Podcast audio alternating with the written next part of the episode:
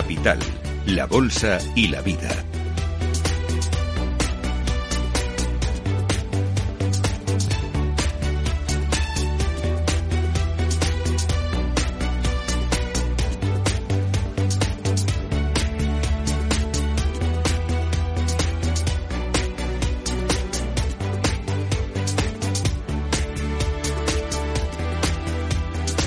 Laura Blanco.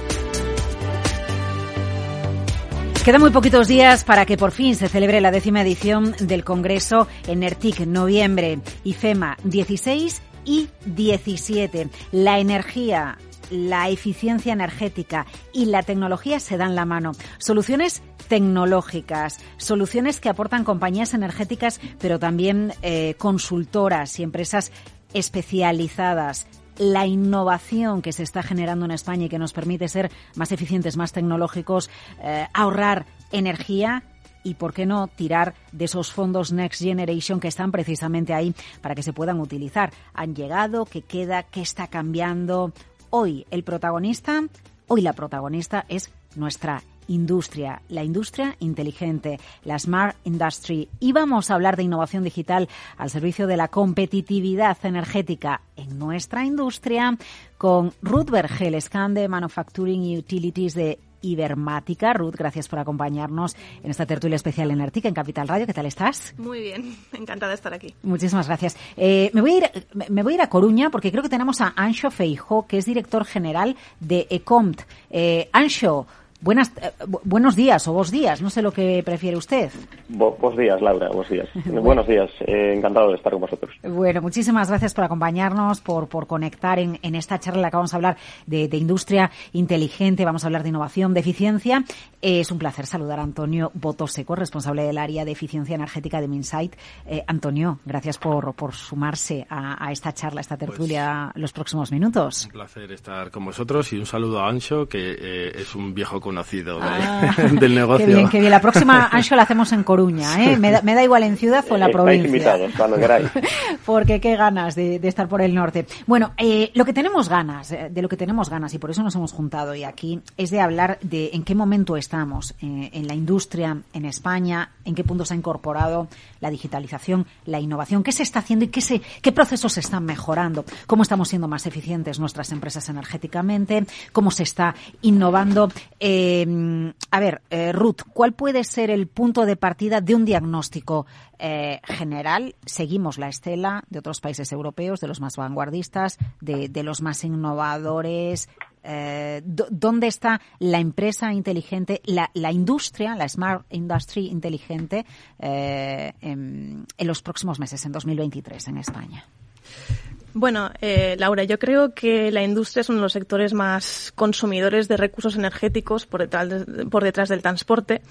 Por ello, por convicción o por necesidad para el cumplimiento de los objetivos europeos y de España, creo que debe implicarse en proyectos relevantes para, para nosotros, sobre todo eh, por la ley de clima que salió en junio de 2021 que marcaba los temas de descarbonización de la economía, el incremento de usos de energías renovables. Creo también que cada vez hay más empresas que hacen por convicción y aplican este tipo de, de procesos por valores o porque entienden que es una condición sine qua non para la competitividad a largo plazo, la cual ya es un indicador bastante positivo según creo. Eh, claro, en plena crisis energética siempre estamos volcados en el coste que tiene la energía y entendemos que parte de la eficiencia viene por el coste, pero es muy importante eso que apunta usted, eh, Ruth, que, que, haya un compromiso, también hay un cambio ¿no? a la hora de, Correcto, de, de, de, de pensar en todo el proceso productivo, en toda la cadena. Correcto. Además, eh, yo creo que, sin embargo, el reto ya no solo lograr estos objetivos a 2030, como marca la ley que, que indicaba antes de, de, clima, sino que a corto plazo hay una necesidad urgente de reducir los costes energéticos derivados del incremento de los precios de la electricidad, el gas. La guerra que tenemos en Ucrania, pues es una de, de, las problemáticas eh, que tenemos más, más cercanas y que creo que a corto plazo habrá desafíos en el medio plazo para las cuales las respuestas no siempre van a ser las mismas.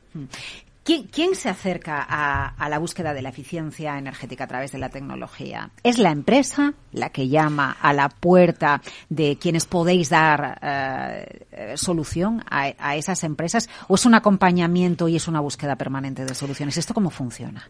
Bueno, generalmente son las empresas, los clientes en este caso para Ibermática, que suelen levantar la mano por alguna necesidad y eh, en muchas ocasiones eh, somos nosotros los que abrimos un abanico más amplio de, mm. opciones eh, para implementar que las empresas desconocen. por ejemplo, el caso que te comentaba anteriormente de uno de nuestros clientes, Vidrala, donde hemos instalado un sistema de control que da después respuesta al ahorro en hornos y en fundido eh, y la idea es que sea una plataforma que recoja el dato y los procesos de todas esas plantas. Entonces, como este, pues podría poner muchos más ejemplos en los que a lo mejor la compañía o el cliente en este caso acude a nosotros pues eh, con una necesidad menos imperiosa o más reducida y nosotros abrimos el abanico después en opciones que pueden mejorar los procesos internos de, las compañías. Eh, pero eh, ya que ha citado usted ese ejemplo de recogida del dato y, del hidral, ahí exactamente qué es lo que se hace, ¿Dónde, se consigue la eficiencia y cómo. En Vidrala, por ejemplo. Sí. Em, bueno, no, no es una cuenta que lleve yo personalmente y desconozco. No, pero me refiero al concepto. Es decir, ¿el concepto cuál es? Que el uso del dato, que me, que, me permite? Optimizar... Optimizar los recursos por, por, y, y reaprovechar los recursos. No solo optimizarlos, sino reaprovecharlos. Vale, entiendo que en horas de mayor producción, saber cuáles van a ser los momentos en los que yo tengo mayor producción, los momentos en los que tengo más demanda, Correcto. Eh, los momentos en los que tengo más emisiones y, ir ajustando cada una de esas cifras a lo que o me pide el mercado por la legislación o a lo que yo necesito por coste energético, por ejemplo. Correcto. Vale, Correcto. Estaríamos hablando de eso. Eh, a ver, Ancho, em, eh, en qué momento estamos? Siguiendo un poco la línea que yo le planteaba a Ruth Bergel, en, qué momento estamos y, y, dónde vamos a estar de aquí a unos meses en cuanto saltemos al ejercicio 2023 en, en, este proceso de innovación digital en la empresa ligado a, la, mayor eficiencia energética? Bueno, pues yo lo primero que quería hacer era poner un poco en contexto el escenario en el que estamos ahora mismo en materia energética. La Unión Europea importa el 90% del gas y el 90% del petróleo por encima del 90% del gas y el 90% del petróleo que se utiliza para la energía que se consume en interno. España importa eh, más del 70% de la energía global que se consume eh, ahora mismo en, el país. Estamos en un escenario en el que, eh, por desgracia, además, yo recuerdo cuando estaba en la universidad, hace ya casi 20 años, el escenario no, era muy distinto realmente. O sea, la dependencia energética que tenemos tanto en España como en la Unión Europea no, no se ha reducido drásticamente en, los últimos años. Esto, al final, nos conduce a que tenemos que hacer un mejor uso del recurso energético eh, global eh, para no depender eh, de otros, pues por temas como el precio de la energía, ya vemos que las guerras eh, que se produzcan fuera del país nos pueden afectar de un día para otro de una manera radical. Por lo tanto, tenemos que apostar por las energías que podemos producir nosotros aquí, energías renovables, y tenemos que apostar por el ahorro y la eficiencia. Esto parece que eh, es una conciencia global que sigue en la industria, eh, está calando de una manera fuerte y, factores como la guerra de Ucrania claramente lo han acelerado. Mm. Las energías renovables tienen una complejidad de implantación, tienen una complejidad de gestión, eh, bueno, que son un reto, ¿no? Porque a medida que nos hacemos consumidores productores, la red eléctrica se hace más compleja de gestionar y, las respuestas a las preguntas que nos estábamos haciendo, ¿no? Eh, ¿En qué momento del día tengo que eh, utilizar la energía o bien para eh, volcarla a la red eléctrica o bien para acumularla en baterías o bien para consumirla en mi proceso? No son triviales. Y sí, efectivamente, hay que responderlas en base a los datos y, en ese sentido nosotros compartimos la visión. Es, es muy necesario recoger el dato y saber a qué horas se están produciendo, bueno, a qué, horas, a qué horas se está consumiendo la energía o a qué horas se está eh, haciendo cierta producción. Pero bueno, yo no me quedaría solo con el dato. Yo creo que es muy importante, eh, poco mm, lo que decíamos también, ¿no? tener la capacidad del control, tener la capacidad del control energético sobre nuestras instalaciones. Hmm. Eh, energía de cercanía, lo estoy generalizando cuando hablamos con el producto de cercanía. No es exactamente lo mismo, ¿no? Pero sería algo parecido, no depender de terceros países. En ese caso, bueno, los fósiles lo estamos viendo con la guerra Ucrania, usted lo citaba, y el ahorro energético. Eh, dato, eficiencia. Eh, yo, yo no sé si llegaremos algún día, Ancho, eh, luego quiero que nos cuente, después de que, de que nos hable un ratito Antonio, que nos cuente algún caso concreto, alguna empresa con la que ustedes están trabajando. Pero yo no sé si en el futuro llegaremos a ver una empresa que acabe produciendo, porque en el sector retail es más, es más complejo, pero a lo mejor una empresa que acabe produciendo a las horas en las que precisamente, o si tuviéramos este invierno, imagínese usted, necesidades energéticas porque hubiera cortes de suministro, si podríamos llegar a adaptar el trabajo que tiene una industria al momento en el que sí que tenemos energía. E, e, ¿Eso es una industria inteligente? Eh, eso sería eh, claramente una industria más inteligente ¿no? de la que tenemos ahora mismo. Eh, es cierto que es, un problema prácticamente irresoluble, ¿no? porque muchas veces tú tienes las necesidades energéticas a unas horas a las que no tienes el recurso energético, no tienes ni el viento ni el sol para producirlo.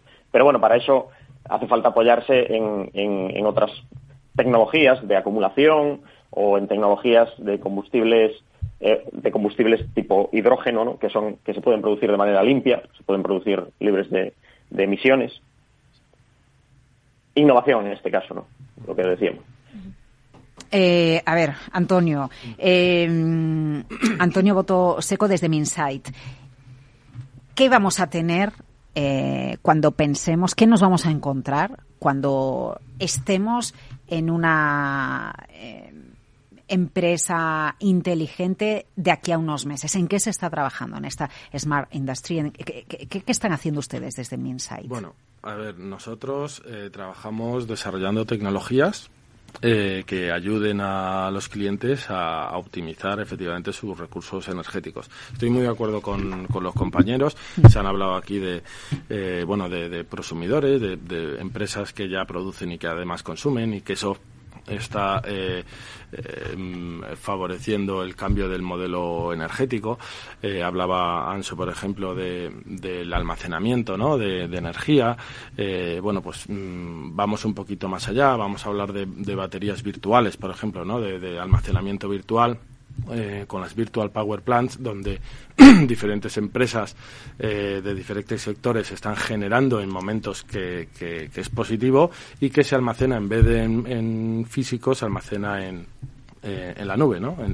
y toda esa, toda esa energía se va a poder consumir mediante mm, transferencia entre, entre ellos sin necesidad eh, de tener baterías físicas. ¿no? Para eso desarrollamos plataformas de flexibilidad, de gestión de la demanda, eh, que están basadas en, Internet de, las cosas a nivel industrial, en el IoT, en eh, plataformas Big Data, con inteligencia artificial, con Machine Learning, con todas estas tecnologías nuevas que van a permitir a los clientes favorecerse de ellas para eh, coger esos beneficios y no depender, como decían los compañeros antes, eh, tanto de la energía de la energía exterior. Estamos hablando de, de un, una industria que genera el 13% del PIB eh, español, ¿vale?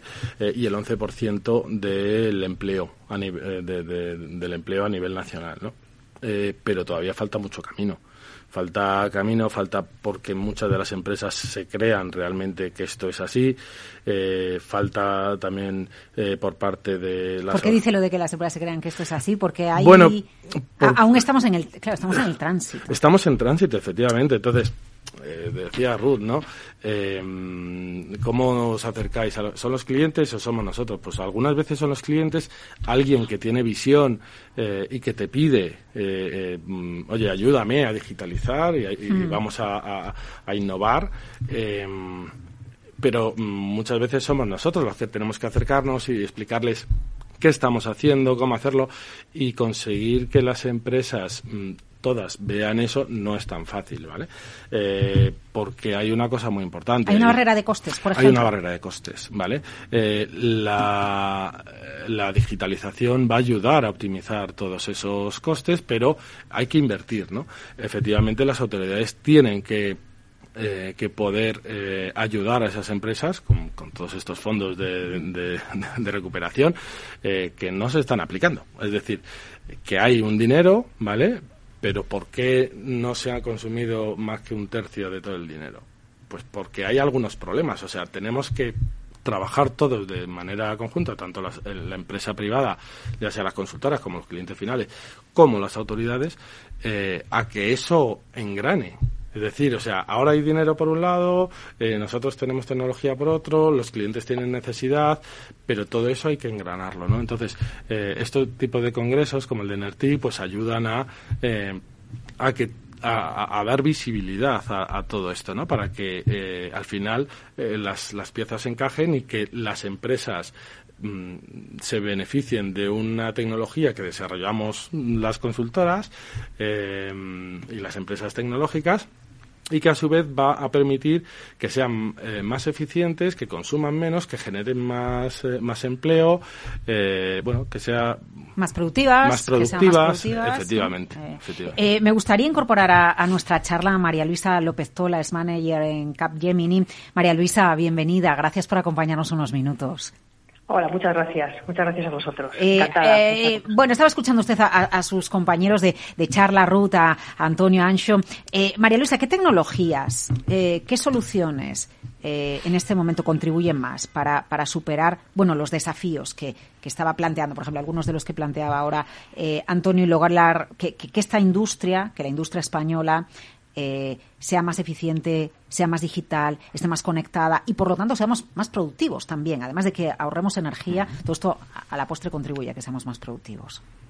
Bueno, pues un poco lo, había estado comentando el compañero, pero vamos, efectivamente, yo creo que el resumen podrían ser los datos. Es decir, con todo lo que hemos estado viendo hasta ahora, eh, lo que va a marcar la diferencia va a ser cuando una, una empresa sea lo que llaman data driven. como el otro día me decía ahora. Que, sea, discúlpeme porque justo se le ha cortado. Data, data, driven.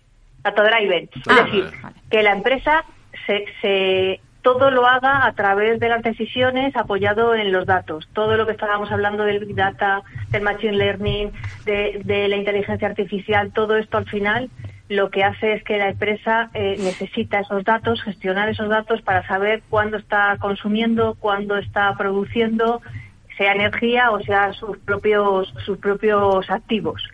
Entonces yo creo que, que el resumen de todas las tecnologías que podemos hablar ahora sería todo lo que está alrededor del dato. El dato, eh, cuando decimos esto parece que todo el mundo lo tiene ya asumido porque qué empresa no está ahora mismo gestionando datos, pero hay que tener en cuenta que tienen que tener calidad, que tenemos que conocer eh, cuál es la calidad, cuál es el porqué de ese dato, quién lo va a utilizar, en qué condiciones, garantizar su seguridad, todo lo que tiene un gobierno del dato a su alrededor que nos garantice que lo que llega para tomar las decisiones es eh, adecuado, que las decisiones se van a tomar sobre eh, bases sólidas, que lo que vamos a hacer es tener una visión completa y en tiempo real de lo que está ocurriendo en nuestra empresa y a nuestro alrededor. Pero yo creo que para mí el resumen ahora mismo, la tecnología que nos va a dar todos estas resto de capacidades son los datos. Y aquí sí que tengo que decir que lo que tenemos es una falta de talento especializado. Creo que es una, una, oportunidad.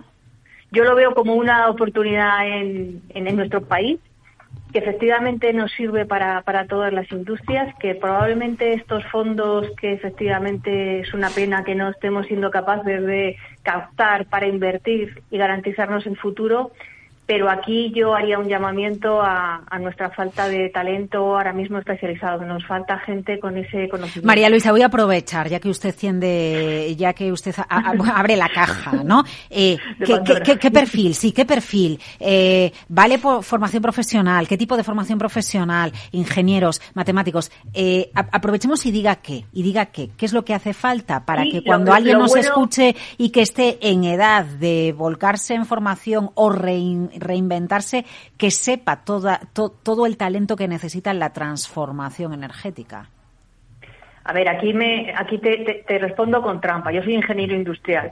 Entonces, bueno, te diría, hacen falta ingenieros industriales, empezamos de arriba para abajo. Hacen falta ingenieros industriales porque necesitamos que esos datos, como he dicho, que sepamos de dónde vienen, cómo vienen, con lo cual hace falta un conocimiento de, de, de la fuente, de la industria. Con lo cual yo creo que sí que es necesario eh, tener ingenieros que sean capaces de detectar qué datos son necesarios y en qué condiciones y el resto de las tecnologías.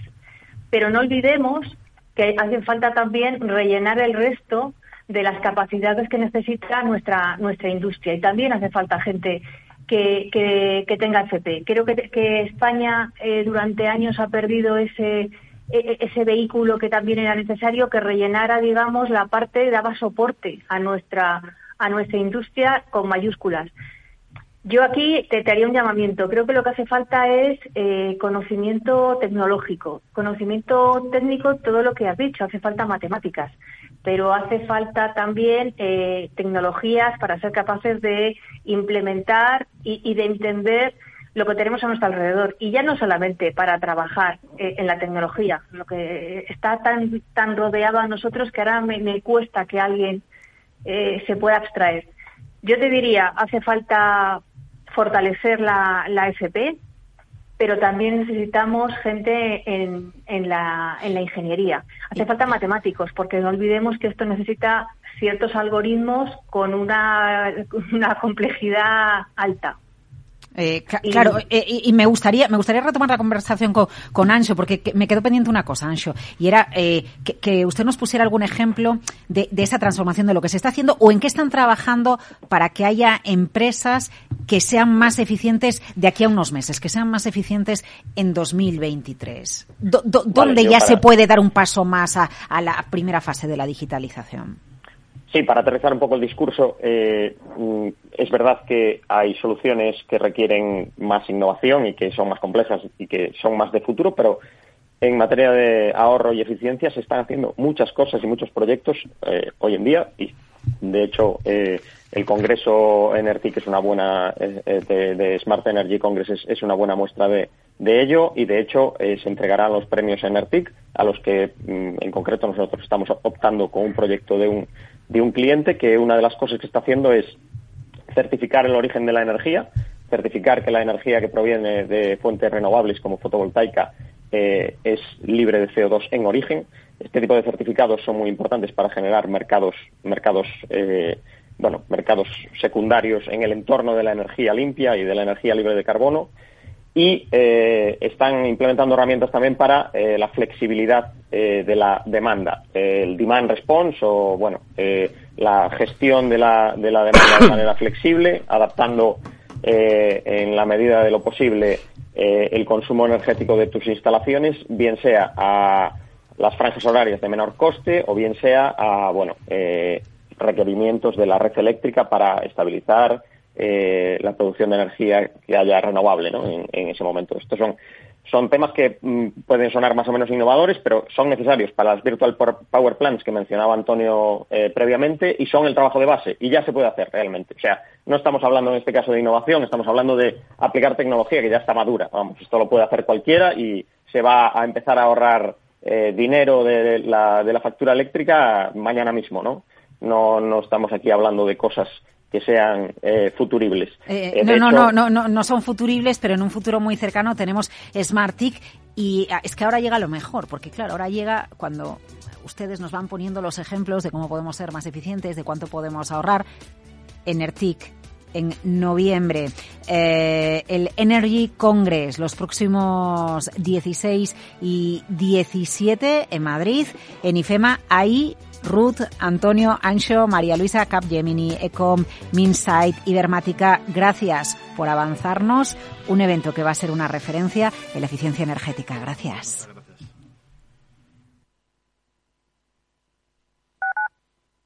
Capital Radio 103.2 Si te gusta el pádel, en Capital Radio tenemos tu espacio.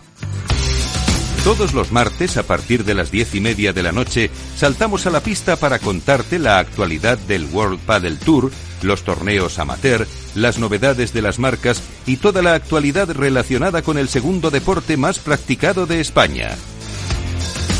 Esto es Padel, los martes a las diez y media de la noche en Capital Radio.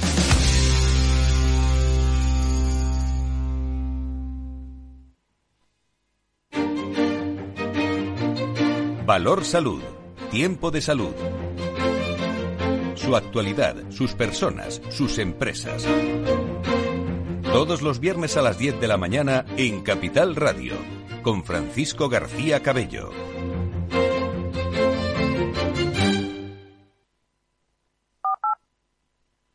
Entonces, ¿dice usted que su obsesión por la ecología viene desde la infancia? Hombre, quizás padezco un calentamiento de mi biodiversidad por baja capacidad adaptativa, pero tanto como obsesión...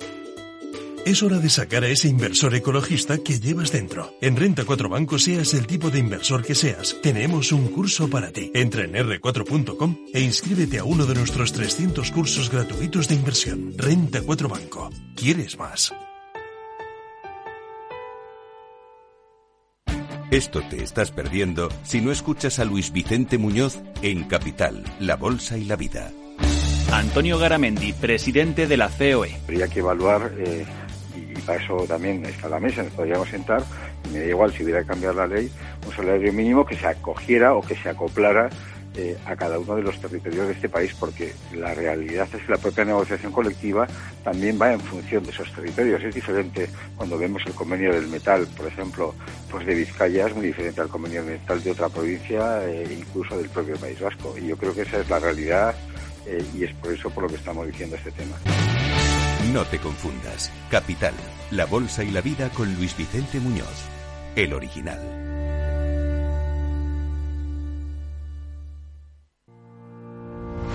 Los miércoles a la una y media de la tarde en Capital Radio, Gestión del Talento. El escaparate de la formación para el empleo. Expertos formadores, agentes sociales y representantes de la Administración se dan cita en este espacio para impulsar el valor de la formación y el talento.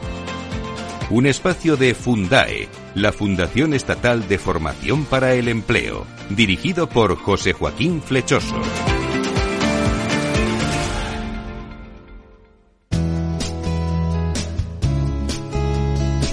Capital Radio, Música y Mercados.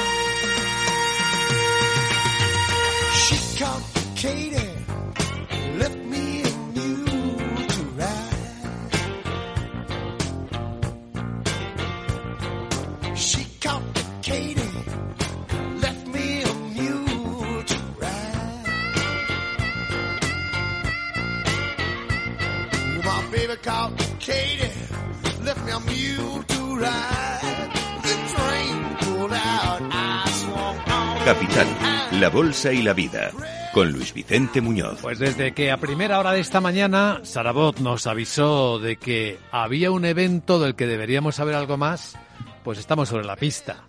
Así que vamos a saber exactamente de qué va este evento que nos plantea cómo sobrevivir a la inflación.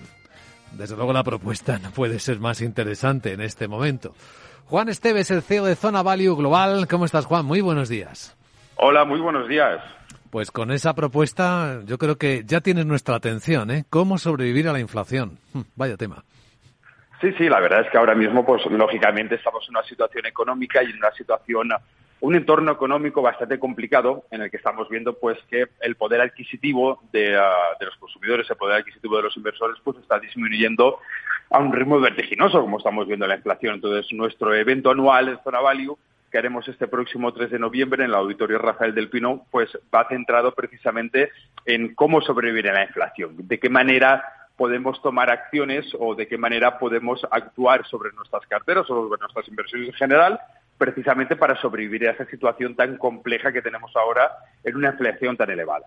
O sea que este evento es la semana que viene, el 3 de noviembre, en Madrid, en el centro de Madrid, en la Fundación Rafael del Pino. ¿Y quiénes van a ser los ponentes, Juan? Pues uh, estará por una parte José Luis Cárpatos, José Luis Cárpatos, que supongo que la, audiencia lo conocerá, también es el presidente de INDEFI, lleva muchísimos años en el, en el mundo de la inversión, a través de la web Serenity Markets también. Luego tendremos a Juan Ramón Rayo, que también hará una ponencia sobre cuál es una... O sea, tenemos primero la visión de José Luis Cárpatos en cómo sobrevivir a esa inflación a través de, del punto de vista de, de Cárpatos. Tendremos a Juan Ramón Rayo, que también hará una ponencia sobre cómo actuar en esta situación de inflación y luego estaré yo también como ponente y como moderador pero lógicamente tienen mucho más peso José Luis Cárpatos y Juan Ramón Rayo que el que, el que habla. Bueno, los tres sois muy populares, ¿eh? si me permites decirlo. Quizás Juan Ramón Rayo es quien gana, pero bueno, según en el ámbito que miremos, ¿eh? pero cada uno tenéis un gran prestigio y yo creo que como evento es, es un eventazo seguramente, que a mucha gente le, le, puede interesar. ¿Cómo se puede asistir para las personas que puedan estar interesadas en, en verlo presencialmente?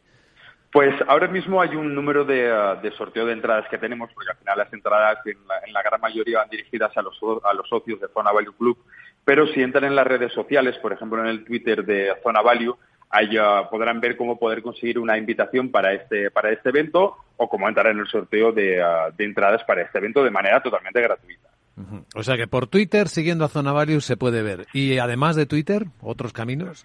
Sí, a, a, través de Instagram, a través de las redes sociales, de Facebook, de todas las redes sociales que tenemos en todas las plataformas, existe esa posibilidad o simplemente nos pueden escribir al correo de Zona Value que entrando en la, en la web de Zona Value verán el contacto y, uh, y, por cualquiera de estas vías pueden uh, acceder a, a, esas entradas gratuitas para el evento que tenemos la semana que viene, el 3 de noviembre. Cuéntanos algo más. ¿Cuánto va a durar? Eh, ¿Hay posibilidad de preguntar en el evento? ¿Cómo, cómo va a ser? Pues aquí la, la, lo que tenemos previsto es que la duración esté en torno a una hora y media más o menos. Nosotros empezaremos la escaleta, tendremos una bienvenida, luego tendremos la presentación de, uh, de José Luis Cárpatos, uh, de, de siete y media a ocho menos diez, a ocho más o menos. Luego tendremos la ponencia de Juan Ramón Rayo a continuación, en la que, lógicamente, habrá un turno de preguntas a los asistentes que estén interesados en, en comentar algo a tanto a José Luis Cárpatos como a Juan Ramón Rayo. Luego tendremos una mesa redonda en la que uh, estaré yo también, estará Diego Puertas, que es un influencer de Twitter, estará Daniel Sancho, que es el analista de fondos de Mafre Asset Management, y luego estará también Saúl Rojo, que es el CEO del de Intercity Club de Fútbol. Aquí lo que comentaremos también en la mesa redonda, porque por una parte están las ponencias y por otra parte está la mesa redonda, en la, comentaremos pues en esa mesa redonda de qué manera o en qué tipo de empresas, en qué sectores se puede dirigir la inversión para, como comentamos, y cuál es el, tipo, el título del evento, cómo sobrevivir a la inflación. Lógicamente, después hay un pequeño cóctel de nueve y media a once, en el que los asistentes pues, tendrán la ocasión de pues, saludar a José Luis Cárpatos, pues, saludar a Juan Ramón Rayo, saludarme a mí, si alguien quiere también, quiero decir, interactuar un poquito con los ponentes y con, la, y con los asistentes a la mesa redonda, para que al final nosotros lo que pretendemos en este tipo de eventos es que tanto los inversores como los uh, asistentes que no sean inversores tengan esa capacidad de poder interactuar entre ellos y poder comentar cuáles las situaciones o cuáles son los entornos de mercado en gente que tenga sus mismos intereses. No se trata solamente de asistir al evento y escuchar cuál es la presentación o las ponencias o la mesa ronda, sino que también haya una interacción, que queremos que al final eso es quizá lo más importante, poder hablar de tú a tú en gente que tiene las mismas preocupaciones. Eso es lo que añade mucho valor a este, a este encuentro. Pues Juan Esteve, eh, CEO de Zona Value Global, gracias eh, por contarlo en Capital Radio y el 3 de noviembre, ahí está la propuesta más que atractiva para este apasionante mundo de la inversión, para tomar decisiones con inteligencia. Gracias Juan, un abrazo. Un placer, buenos días.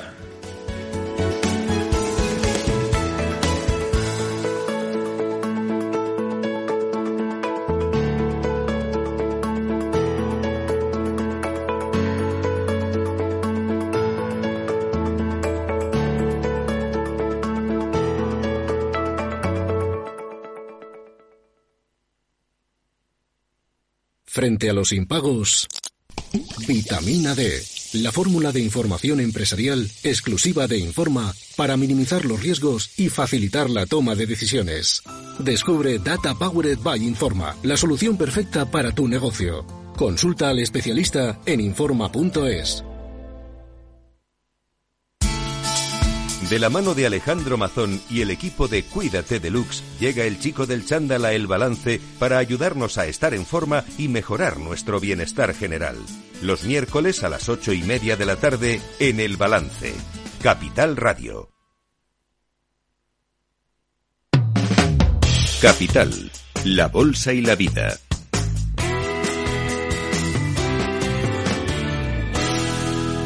Escucha lo que viene en Capital Radio. Puedes escuchar de primera mano a los mejores eh, nombres, mejores actores en el mundo de la inversión.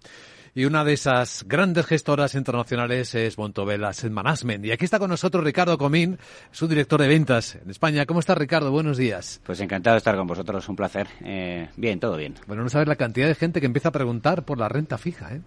Eh, nos están preguntando mucho, sí. siempre me acuerdo de ti. Siempre que alguien pregunta por la renta fija, me acuerdo de Ricardo. Me acuerdo de Bontobel porque hace tiempo que ya nos dices que viene el momento.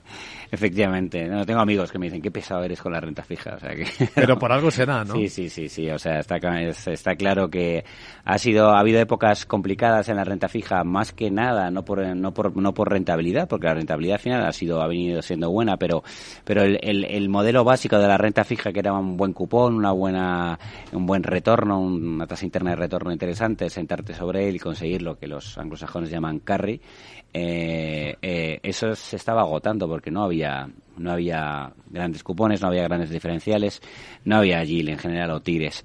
Eh, ahora sí que sí que las hay. Entonces, eh, además las hay como hacía muchísimo tiempo que no las había. Eh, entonces, bueno, eh, siempre eh, hay que sacar el lado positivo ¿no? de, las, de la parte negativa. Y hemos tenido un año muy difícil, pero nos está llevando a, a, a, la, a, la, a la situación de poder construir una cartera de renta fija muy positiva.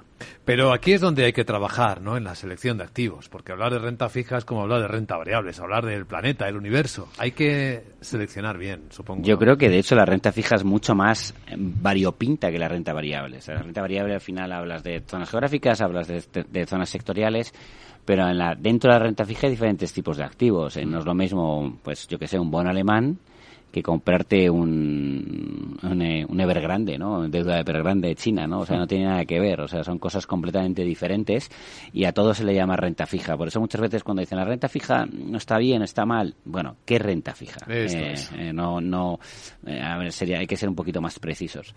Y nosotros en general todo se ha ampliado, los tipos están más altos, eh, con lo cual en, en, te, en general todo paga más. Pero en cuanto a riesgo-beneficio, eh, nosotros eh, vemos en Bontobel eh, como más positivo en la parte de renta fija corporativa tanto europea como americana. Lo malo de la americana es que al invertir en dólares para el inversor en euros, pues a lo mejor no merece tanto la pena, eh, con lo cual nos deja casi con la renta fija corporativa europea. Y estamos viendo tires muy interesantes. Ahora hablamos más de, la, de, este, de estos activos, de la renta fija corporativa, de los bonos eh, de empresas europeas. Pero antes, si te parece, Ricardo, hablemos del escenario. ¿Vale? Vienen más subidas de tipos de interés. Estamos en inflación. ¿Cómo juegan estas inversiones en este escenario? Bueno, hemos jugado como hemos podido, porque de hecho eh, no vamos a, a, ocultar la realidad. La realidad es que eh, ha sido el peor escenario de renta fija de los últimos 50 años, que se dice pronto.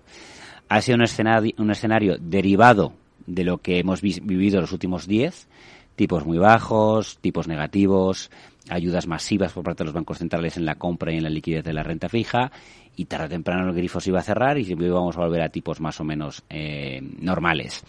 Si encima eh, tenemos un, un, elemento que a los bancos centrales les está empujando, como hacía mucho que no empujaba, que es la inflación, pues no queda más remedio que acelerar ese proceso que ya se podía prever o que por lo menos no, a lo mejor no iba a ser tan agresivo. Eh, pero han visto venir, eh, y de hecho han tardado en, ver, en, verlo venir, pero como ellos, también todos los eh, elementos que, que, que, trabajamos en el sector financiero, eh, quisimos pensar que iba a ser una inflación momentánea y finalmente no fue momentánea, sino que ha, durado más tiempo. Entonces, bueno, hay que subir rápidamente los tipos, hay que enfriar la economía, hay que tratar de parar los, eh, la inflación y además tienes que cargar tus alforjas para el viaje que viene eh, con todo el alimento que puedas y esos son tipos altos para que cuando las cosas se pongan feas puedas volver a bajar. El problema es eh, afrontar una, una, en este caso, una recesión, incluso una depresión, no vemos depresión, pero bueno, si llegase eh, cuando fuese y tú no tuvieses, en, en este caso, eh, pólvora con la que con la que pelear. Claro, es importante distinguir recesión de depresión. Recesión es algo que se pasa, si es técnica son dos trimestres consecutivos de contracción de PIB y hay que pensar siempre un poco más allá de lo que ves, ¿no? No, efectivamente. Eh, nosotros le damos, eh, bueno, yo creo que ya hay consenso en el mercado en que va a haber una recesión, porque la recesión está provocada. Inducida, Entonces, ¿no? Está inducida por los bancos centrales. Eh, ¿Quién tiene mayor control sobre este sobre un escenario recesivo? Eh, eh, o quién tiene posibilidad de acertar más eh, o, quién tiene posibilidad de pasarse de pasarse frenada de pasarse frenada tiene más posibilidades el Banco Central Europeo y de acertar más en este caso la Fed. La Fed lo tiene relativamente más fácil. La Fed está luchando contra una inflación creada por el propio país por, los propios consumidores americanos llevado también por la energía pero que pero son más independientes. La inflación europea no viene tanto del, por parte del lado del consumo ni del crecimiento ni de un paro mínimo como el que tienen en Estados Unidos, sino que se está, está llevada principalmente por, por la parte energética y por todo, en este caso, la invasión de Rusia sobre Ucrania. Volvamos ahora a la selección de activos. Nos habíamos quedado en la renta fija corporativa de empresas europeas. Y ahí también hay posibilidad de seleccionar más, porque hay distinto tipo de tamaño de empresas, hay distinto grado de riesgo. ¿Cómo lo hace el equipo de Bontobel las semanas, Men, aquí? Bueno, hay un gestor líder y además es el jefe, aparte de ser el, gestor que lleva el Fondo de Renta Fija Corporativa Europea, es el jefe de, la renta fija corporativa, tanto europea como a nivel global. Bueno, eh, con todos estos cargos tan rimbombantes, él sigue trabajando como analista y quiere que todos los que, aunque lleven, sean gestores de fondos y que estén en el equipo, también sigan siendo analistas. Todos analizan. Entonces ellos lo que hacen es primero eh, dar una, una, visión desde arriba, lo que se llama top-down, eh, o desde arriba hacia abajo, en el que lo que tratan de ver es cómo está el mercado para ver si, eh, si, si, es necesario asumir más riesgo en cuanto a las emisiones o menos riesgo. Y lo que están viendo ahora es que con asumiendo un riesgo normal ya te paga muy bien. Entonces ahí empiezan a buscar compañías eh, que estén saneadas, compañías incluso que puedan eh, hacerlo mejor en el futuro en cuanto a rating y construir una cartera con, como he dicho al principio, con muchísima agil y sentarse sobre ella. No suelen mover mucho la cartera, eh, no son partidarios de, yo qué sé, me encuentro una emisión muy muy barata, a lo mejor a 90, 92, comprar y, y vender a 97. No, no hacen eso. Ellos lo que hacen es, esta emisión gracias a, un descuento en precio y además en un cupón interesante, tiene una yield muy buena o una TIR muy buena, eh, me siento sobre ella. Y lo que están viendo ahora es, eh, bueno, están infraponderados en, consumo básico, que les ha ido bien, están y están sobreponderados en, deuda bancaria subordinada y aseguradoras. Es en lo que están. Y vemos en un momento dado una oportunidad porque los bancos están tremendamente saneados los bancos no tienen nada que ver con la situación del año 2008. Por mucho que oigamos ruidos eh, de Credit Suisse y cosas de esas, no tiene nada que ver. Credit Suisse tiene un Tier One Capital ahora mismo de 13,5% eh, y eso es un dineral. Eh, moviendo, hablando de lo que es el capital de, de Credit Suisse, están perfectamente preparados y luego encima están en un escenario un poquito mejor porque antes eh, los, los, tipos tan bajos hacían que no ganasen dinero, ahora están ganando más dinero. Eh, entonces, bueno, eh, se están viendo obligados lo que es la deuda perpetua por una confusión que sería un poco largo de explicar en cuanto a una manera de entender la deuda perpetua eh, están viéndose obligados a pagar tires muy altas y te puedes aprovechar de, esa situación. Luego hay otras situaciones, hay otros sectores en el mercado eh, que también están pagando eh, de manera interesante y, y, efectivamente están comprando nombres. Bueno, los inversores institucionales han captado el mensaje clarísimamente. Los particulares se preguntarán, bueno, ¿qué tipo de fondos de inversión? ¿Cómo se llaman esos fondos que invierten en este tipo de, de empresas de las que estás hablando? Bueno, el, el fondo que estoy describiendo con todo esto, eh, o el que tengo en mente, se llama Eurocorporate, eh, Eurocorporate Bond. ¿Vale? Eh, Bontobel Eurocorporate Bond. Bien fácil. Bien fácil. Eh, es un fondo que el gestor entró con nosotros en el año 2010, eh, lleva ya 12 años con nosotros, ha recibido, Refinitiv lo consideró el mejor fondo de la década pasada, con lo cual lo ha hecho eh, tremendamente bien. Y luego, sobre todo, tiene una cualidad el gestor que es esa parte, esa visión macro que, que he descrito antes, le hace que cuando las cosas se ponen feas, él suele proteger la cartera. y ahora está en un escenario como si dijésemos agresivo, está de beta un poquito por encima de uno. Cree que merece la pena. ¿Y cree que merece la pena por los descuentos tan fuertes que ha habido en precio? La, renta fija corporativa ha perdido este año en torno al 17-18%, dependiendo de lo que, de lo que estemos hablando, eh, y esos son unos descuentos eh, brutales. Y luego, por otro lado, eh, los tipos lo que están haciendo eh, los, bancos centrales es anunciar lo que viene por delante y prácticamente ya está anunciado lo que van a hacer.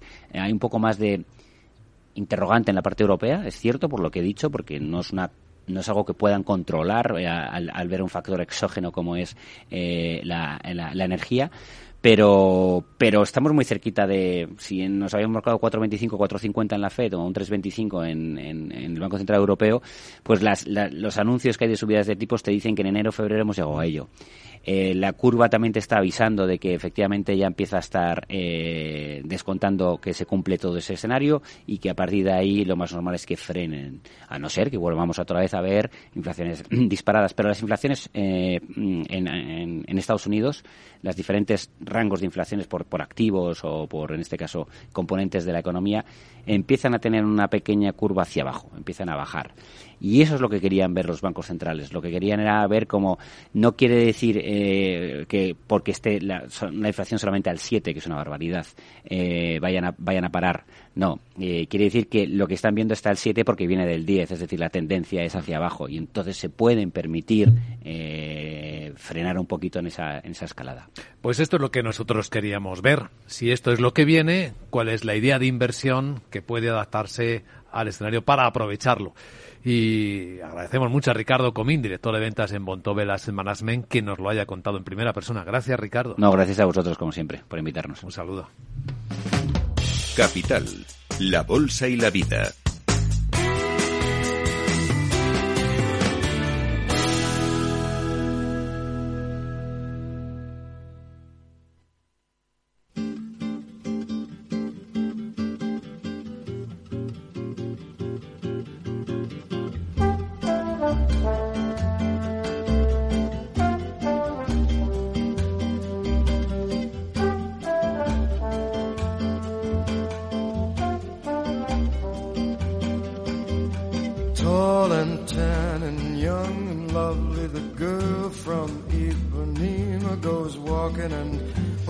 Passes each one she passes, goes ah. When she walks, she's like a samba that swings so cool and sways so gentle that when she passes, each one she passes goes ooh. But I watch her so sadly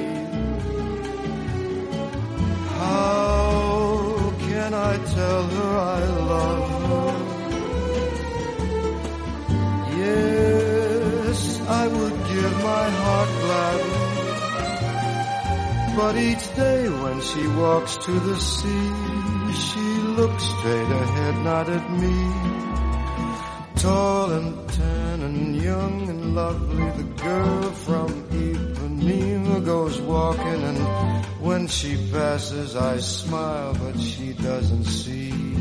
Pues aquí de nuevo abrimos en Capital Radio nuestro consultorio de finanzas conductuales de psicología financiera con Ana Fernández Sánchez de la Morena, mujer pionera en esta materia, en la divulgación de estas doctrinas que nos enseñan, no sé llamarlo doctrinas, no sé si es correcto esto. Bueno, estas reflexiones que nos invitan a conocernos mejor a nosotros mismos y en este caso como inversores. ¿Cómo estás, Ana? Buenos días. Buenos días. Eh, yo lo diría, eh, doctrinas no es adecuado, yo diría conocimientos, ¿no? Sí, yo creo que son conocimientos, tratar de, de, de hacer consciente lo que nos ocurre en nuestro inconsciente. Está mucho mejor definido de esta manera. ¿De qué sesgo hablaremos hoy? Pues para hoy traigo el sesgo status quo.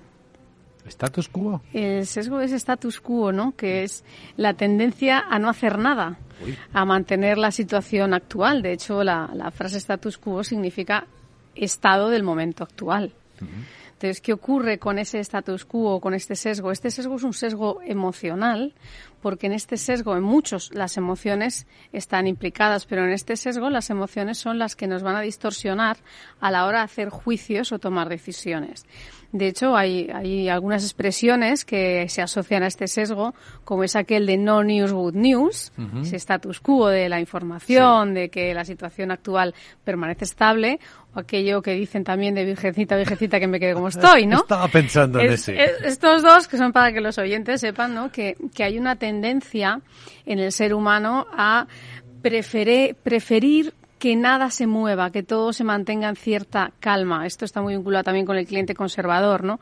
No quiere volatilidad. La volatilidad está implícita en los mercados financieros. Este año, desde hace muchas décadas lo estamos viendo en la renta variable, en la renta fija, con lo cual los inversores conservadores están pensando que haya que hay de mi status quo que yo no quería riesgo, ¿no? Cuando estamos viendo rentas vitalicias como bonos del gobierno a 20, 30 años dentro cayendo un 18% de precio. Es verdad, estoy pensando que hay una auténtica biblioteca en el refranero, ¿no? Más vale lo malo conocido que lo bueno por conocer, que ha ido cimentando la creencia seguramente en todos sí, nosotros. este tiene que ver con el status quo, efectivamente, esa tendencia que tenemos a dar un valor a lo que ya tenemos y sobre todo a la certidumbre. El, cerebro humano nos va, nuestro cerebro, digamos, no, no el humano, el, nuestro en concreto, va a buscar nuestra máxima supervivencia. Entonces, evita, evita sufrir. Entonces, claro, si estás vivo no hagas nada más. Claro, por si acaso. si estás vivo no hagas nada más. Y este sesgo de status quo, digamos que es activo, o sea, dentro del del, factor psicológico existe el status quo y la inercia psicológica. Entonces, el status quo es que tú de una forma activa prefieres que las cosas no cambien que se mantengan estables. Sin embargo, la inercia psicológica es ese dejar fluir y decir, no quiero intervenir y tengo que aceptar que los acontecimientos vengan como vengan. Esa es una actitud más pasiva. Porque puede ser muy activa, la famosa resistencia al cambio, ¿no? Que la vemos en tantos aspectos de la vida. Claro, el status quo es, tomar acción, es tomar acción de que lo que quiero es la inacción, que es diferente que no hacer nada y dejar que las cosas fluyan mm. y aceptar los acontecimientos y gestionarlos posteriormente. ¿Y mm, qué nos pasa cuando sufrimos de este sesgo? Bueno, este sesgo lo que nos pasa es que em, hay otros sesgos como el de la aversión a las pérdidas o el efecto dotación, que a veces nos impide o disposición vender activos que tenemos en pérdidas. ¿Por qué? Porque buscar otras alternativas genera una incertidumbre que no queremos aceptar. Entonces preferimos, preferimos eso malo conocido que una alternativa que pueda ser mejor y que nos permita recuperar. Este sesgo está muy vinculado a esto. Por otro lado, también está ese sesgo de dotación, de dar valor a tus activos solo por el hecho de que son tuyos. Hmm. En ese caso, este sesgo también está muy vinculado. Y luego hay una parte eh, psicológica, bueno, por supuesto, el sesgo de aversión a las pérdidas, no querer perder. Y luego una parte psicológica que está muy vinculada a este sesgo, que es evitar el arrepentimiento cuando nosotros tomamos decisiones que cambian nuestro status quo, tenemos que asumir unas consecuencias. Con lo cual, esas consecuencias nos pueden llevar a unas consecuencias muy positivas o a otras no tan positivas, porque no sabemos lo que va a ocurrir mañana, ni en los mercados financieros. Estamos viviendo una incertidumbre no vista en muchas décadas. Yo llevo desde el año 91 en el sector y nunca he visto un año como este. O sea, no, no, no hay refugio. O sea, ganar dinero es muy difícil, a la par que imposible, a menos que estés corto, que hayas tenido un golpe de suerte. O sea, todos los activos están en negativo. Entonces, es muy importante saber que este sesgo de status quo es algo activo y que está muy vinculado a ese sesgo emocional que tiene que ver con no sufrir las consecuencias y el arrepentimiento de unas consecuencias negativas de tomar una decisión. Es mejor decir, me quedo como estoy, y desde aquí me encuentro más cómodo. La terapia no parece fácil, ¿no? No, no, la terapia no, no parece fácil porque realmente eh, es tomar conciencia de que, que las cosas permanezcan como están es una actitud activa, hmm. no pasiva, eso es una decisión. Sí, ese es, esa es la clave.